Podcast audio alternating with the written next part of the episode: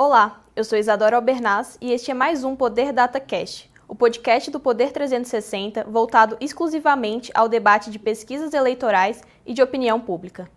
O programa está sendo gravado no estúdio do Poder 360, em Brasília, em 3 de outubro de 2023 e abordará a liberação da maconha e de outras drogas no Brasil. O Poder Data Cash recebe neste episódio Edio Silva Júnior. Ele é advogado, mestre e doutor em Direito pela PUC São Paulo, ex-secretário de Justiça do Estado de São Paulo e coordenador executivo do IDAFRO, o Instituto de Defesa dos Direitos das Religiões Afro-Brasileiras. Edio, obrigada por ter aceitado esse convite. Seja bem-vindo ao Poder Data Cash. Obrigado, Isadora Querida, é um prazer estar falando com você aqui e com os assinantes do Poder DataCast. Agradeço também a todos que acompanham mais um episódio do Poder DataCast. Para ficar sempre bem informado, inscreva-se no canal do Poder 360, ative as notificações e não perca nenhuma informação relevante. Para começar, o jornalista Jonathan Carter nos apresenta os principais dados do Poder Data. Pesquisa Poder Data, realizada de 24 a 26 de setembro de 2023, mostra que 48% dos eleitores brasileiros aprovam o governo do presidente Lula e 45% desaprovam. Outros 7% disseram não saber avaliar a gestão petista. O Poder Data também perguntou sobre a descriminalização do porte de maconha para uso pessoal. 53% dos entrevistados avaliam que o Supremo Tribunal Federal deveria descriminalizar, enquanto 27% acham que deveria continuar sendo crime o porte de maconha para uso pessoal. 20% preferiram não responder. Já em relação à liberação do uso medicinal da maconha, mais da metade dos brasileiros apoia a liberação da substância. 35% declaram ser contrários e 9% preferiram não responder.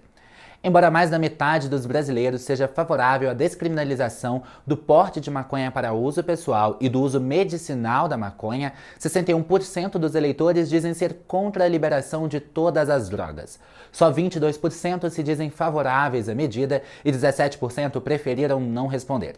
O levantamento ouviu 2.500 pessoas em 212 municípios nas 27 unidades da federação. A margem de erro é de 2 pontos percentuais para mais ou para menos, em um intervalo de confiança de 95%. Édio, o julgamento do STF sobre a descriminalização do porte de maconha para uso pessoal tem cinco votos a favor e um contra a descriminalização. Apesar do processo estar parado na corte por causa de um pedido de vista de André Mendonça, qual é a perspectiva de definição do tema por parte do STF? Olha, Isadora, eu te diria que são as perspectivas são absolutamente positivas.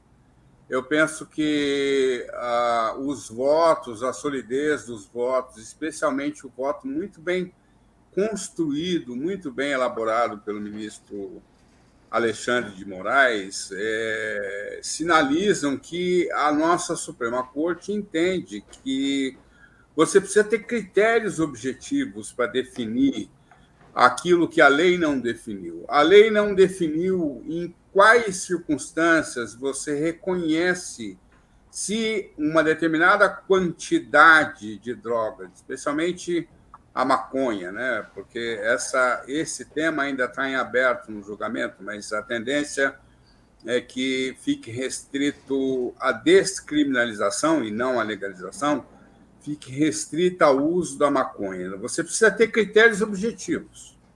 Esses critérios a lei não esmiuça e é necessário que o judiciário tenha parâmetros para você distinguir quando ah, o porte é para consumo pessoal ou quando se destina ao tráfico. Então, resolver isso, com certeza, é um avanço no enfrentamento do tema, no tratamento do tema, é, na realização da justiça. Então, eu te diria que a tendência é, sim, a descriminalização do porte para consumo pessoal, fixadas alguns parâmetros, inclusive a quantidade.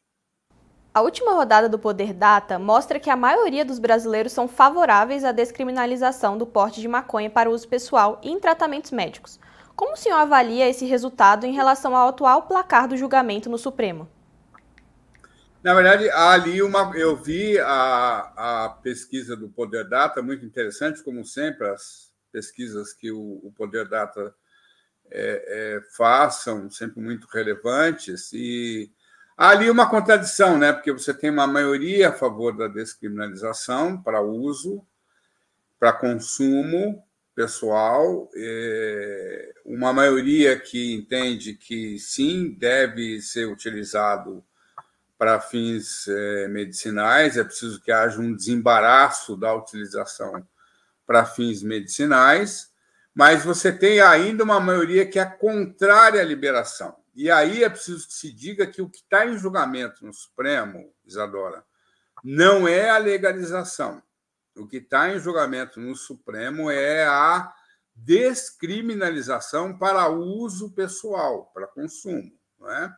Mas você repare que há uma sintonia, há uma concordância entre essa maioria da população é, que ou essa contingente é, que se mostra favorável à liberação para uso da maconha, com o entendimento do Supremo de que é preciso que se adotem parâmetros que tornem o enfrentamento disso mais racional. Uma coisa é a, autonomia privada do indivíduo, a vida privada do indivíduo, desde que aquilo não comprometa direitos de terceiros, não é? E é assim que tem se entendido que o porte para consumo pessoal deve ser entendido como alguma coisa da esfera de autonomia, de soberania do indivíduo, que o Estado não pode se miscuir, que é diferente do tráfico. Né? Então, há é, uma sintonia, é visível aí uma sintonia entre esse entendimento que foi é, capturado pela pesquisa do Poder Data e a leitura que o Supremo vem revelando sobre o tema. O julgamento do tema tem tensionado ainda mais a relação do Congresso Nacional com a Suprema Corte. Alguns congressistas acusam o Supremo de tentar legislar no lugar da Câmara e do Senado. Como o senhor avalia essa discussão? Essa narrativa do legislativo não tem nenhuma razão de ser. Não é?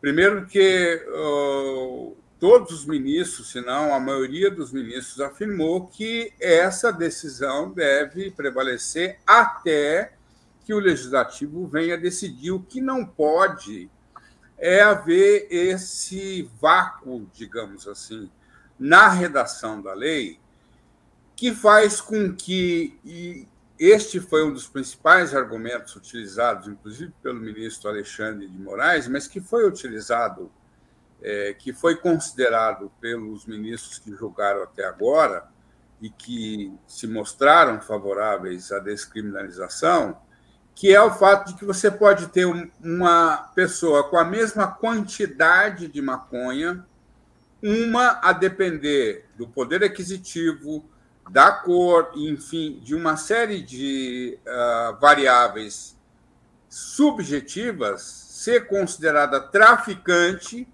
e uma outra com a mesma quantidade de drogas ser considerada usuário. Essa, esse tratamento desigual não é? Essa falta de isonomia na aplicação da lei, que é a falta de igualdade processual, ela é injusta. Na base, ela é injusta. Porque, repare, Isadora, se o Supremo definir que 60 gramas não caracteriza traficância, não significa que se um sujeito apanhado com uma variedade de espécies de drogas, etc., não possa vir a ser preso em flagrante por tráfico. Agora, você tem que considerar cada caso e cada circunstância. Então, o que o Supremo está fazendo, na verdade, ele está suprindo uma lacuna que a legislação, ela própria, permitiu.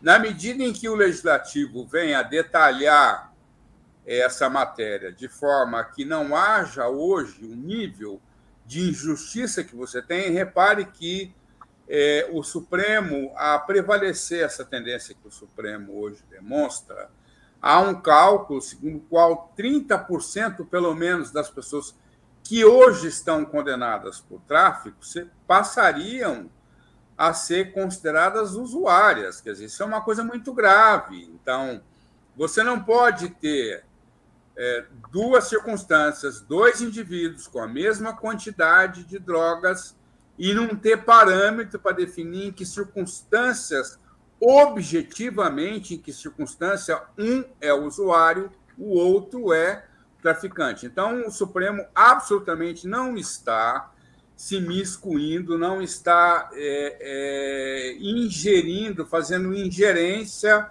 numa área do legislativo. O juiz, o judiciário, ele resolve casos concretos e é na resolução desses casos que o Supremo está debruçado. Se e o que se espera é que o legislativo venha reconhecer que essa lacuna ela hoje causa injustiças e quiçá positivar, legislar no sentido em que o Supremo tende a decidir a matéria, Isadora. Ainda sobre esse julgamento, em 24 de agosto deste ano, o STF formou maioria para fixar uma tese para diferenciar usuário de drogas de traficante. Entretanto, o novo presidente da corte, o ministro Roberto Barroso, sinalizou que não cabe ao Supremo definir sobre isso. Em caso de uma possível liberação da maconha para uso pessoal, qual seria a melhor tese para diferenciar os usuários dos traficantes? Sem dúvida nenhuma, o caso concreto é. Uh, você pode ter alguns parâmetros. Né? O parâmetro que o Supremo tende a definir, eu entendo que ele é racional, ele é justo e ele tende a impedir hoje esta aplicação uh, injusta da lei. Quais são os critérios? A quantidade e a quantidade é, comparada com outras circunstâncias do fato, né? Porque o sujeito ele só é portador da daquela droga especificamente. Ele não ele não porta nenhum outro tipo de droga. Ele está em casa, ou ele está a caminho de casa, ou ele está é, saindo de casa, enfim. Então são essas circunstâncias concretas que permitem você identificar um usuário e saber que, no máximo aí, você tem um problema de saúde pública, para aqueles que entendem que o consumo de cannabis resulta num problema de saúde, digamos, mais grave do que o consumo de álcool, a título de exemplo. Né? E outro em que, obviamente, a quantidade que o sujeito tem, as circunstâncias que ele está tá tentando embarcar com aquilo, ele está muito distante de casa, ele está portando outras drogas, ele tem dinheiro vivo, enfim, é, ou é, uma quantidade e, e pouco razoável de dinheiro vivo, quer dizer, enfim, são esses parâmetros é, para é, delinear esses parâmetros que o julgamento do Supremo caminha, e eu entendo que eles oferecem sim uma base menos subjetiva. Hoje você tem isso entregue a apreciação exclusivamente a apreciação subjetiva. Qual é o resultado? O resultado é que, aparentemente, cerca de 30% das pessoas que estão presas hoje por tráfico deveriam ter sido consideradas meros usuários e não traficantes. Essa situação é insustentável, é preciso que haja uma resposta, repito, Enquanto o legislativo não se manifesta sobre isso, é sim papel do judiciário suprir essa lacuna. Apesar da maioria dos brasileiros se declarar favorável à liberação da maconha no país, 61% dos eleitores se dizem ser contra a liberação de todas as drogas. Só um em cada cinco defende, defendem a descriminalização geral. Como o senhor avalia essa diferença? Porque, na verdade, o credo popular ele tende a capturar é, é, os diferentes essa gradação de, de, de, lesão à saúde que diferentes tipos de, de droga causam, né? É, em termos de ofensa à saúde, não é? Em termos de grau de dependência em termos de alteração do estado uh, psíquico do indivíduo. Né? Então, é diferente você pensar a maconha e tudo aquilo, ou a cannabis e todos os estudos que demonstram é, que se trata de uma droga cujos efeitos não são gravosos e, o impacto imediato que você tem em termos das faculdades mentais do indivíduo não é grave como um crack, uma cocaína, ou é, é, essas drogas sintéticas, enfim. Então, é, eu entendo que essa, essa, esse dado é, capturado pelo, pela pesquisa ele é revelador, sim, de que a maioria da população tem uma leitura sobre essa gradação. As drogas, elas admitem uma gradação, uma gradação em termos da insalubridade delas e uma gradação em termos do impacto maior ou menor que elas têm no discernimento individual. Né? No, ou melhor, desculpa, o discernimento só pode ser individual no nível de discernimento do indivíduo. Então, é, eu entendo que essa é a tendência do Supremo, muito embora houve ministro, houve ministros que entenderam que talvez pudesse essa descriminalização ser estendida a todo e qualquer tipo de droga, mas eu acompanho o Supremo, atuo frequentemente no Supremo, posso dizer que conheço é, é, um pouco o pensamento dos ministros do Supremo, e a tendência vai ser que essa descriminalização fique restrita à maconha, que eu entendo que é o que a pesquisa do Poder Data revela. Um estudo conduzido pelo IPEA, o Instituto de Pesquisa Econômica Aplicada, desde 2019, mostra que a maioria dos presos e processados por crimes relacionados ao tráfico de drogas no país são homens, jovens e negros. De que forma a chamada guerra às drogas e a discussão sobre a descriminalização afeta essa população?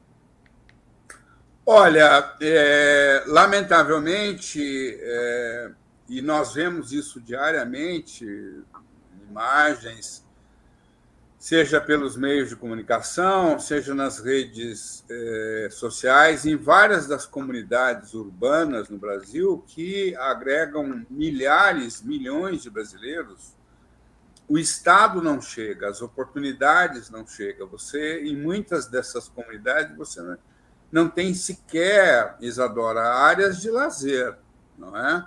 Esses dias eu vi uma reportagem assombrosa de uma comunidade do Rio de Janeiro, a comunidade da Maré, era um final de semana de calor intenso, e uma quadra esportiva e uma piscina estava ali sendo, digamos, privatizada por uma facção criminosa. Então, é, essas comunidades onde o Estado não oferece oportunidades, o Estado não chega por qualquer meio para oferecer saúde, serviços de saúde, educação, saneamento, o crime organizado chega, não é? O crime organizado chega. E eu não tô, eu não sou da galeria dos românticos, né? A pessoa, por pior que sejam as condições de vida dela, ela sempre tem um poder de escolha. Mas você precisa reconhecer que muitas vezes o jovem, a alternativa que ele tem para sobreviver ou para realizar um sonho inglório de ascensão, de aceitação, é a via das drogas, porque se o Estado não chega, o crime organizado chega. Então, eu entendo sim que é, a forma com que hoje a lei trata o problema e esse vácuo muito grande para a chamada discricionariedade judicial, que é essa apreciação é, demasiadamente subjetiva, ela tende a criminalizar esse segmento. E não há dúvida de que a tendência, e isso os estudos de jurimetria que estão sendo analisados pelo Supremo, estão sendo considerados pelo Supremo nesse julgamento, eles revelam que um jovem branco de classe média num condomínio, não é, se pego, ah, se preso na saída de um condomínio de luxo com uma baixa quantidade de maconha, a tendência dele vir a ser é, caracterizado como usuário é infinitamente maior do que um jovem negro de uma região periférica ou de uma comunidade urbana. Então, eu entendo que, na medida em que o judiciário avance no sentido de racionalizar a aplicação da lei, você tende a diminuir esse altíssimo grau de criminalização que hoje se abate sobre a juventude negra e branca, pobre do Brasil, Isadora.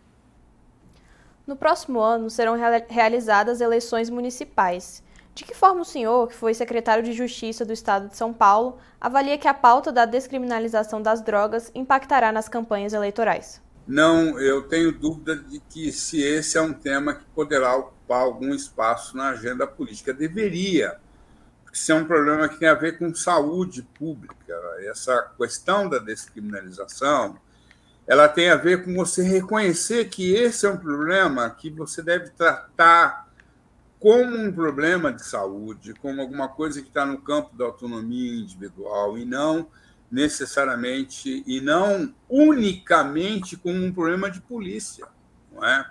Como um problema de segurança pública, porque isso é, você pega um usuário, você prende um usuário, você confina esse indivíduo é, nas prisões que estão na sua maioria é, tomadas pelo crime organizado. Então, a chance de que ele possa vir a ter uma, uma reinserção social, a, a ter um futuro é, com êxito, um futuro é, na condição de cidadão, é, que possa prosperar, estudar, enfim, vis, vislumbrar, visualizar um futuro melhor, você elimina quando você confina esse indivíduo. Não é?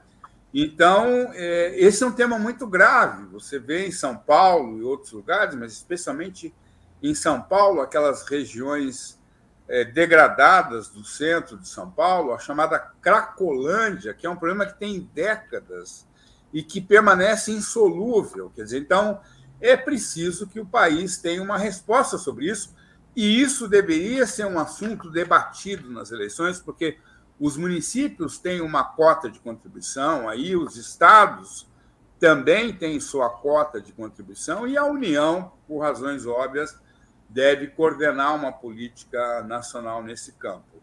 Mas, Isadora, eu não seria otimista, tão otimista, a ponto de te dizer que esse tema estará em pauta nas eleições do próximo ano. Eu duvido muito que isso não dá voto é um tema, quer dizer, supostamente não dá voto, é um tema que, em geral, os políticos não se interessam em pautar, viu, Isadora? Chega ao fim mais uma edição do Poder DataCast. Obrigada, Ed, por ter aceitado o convite. Isadora, querida, eu que agradeço a oportunidade, o privilégio de participar aqui do Poder DataCast. Conta comigo aqui, a gente vai estar sempre à disposição. Muito obrigado. O conteúdo do Poder Data não acaba aqui. Acompanhe reportagens sobre os levantamentos no jornal digital Poder 360. Não se esqueça de se inscrever no canal e ativar as notificações. Assim, você não perde nenhuma informação relevante. Obrigada a você que nos escutou e acompanhou em mais um episódio. Até a próxima!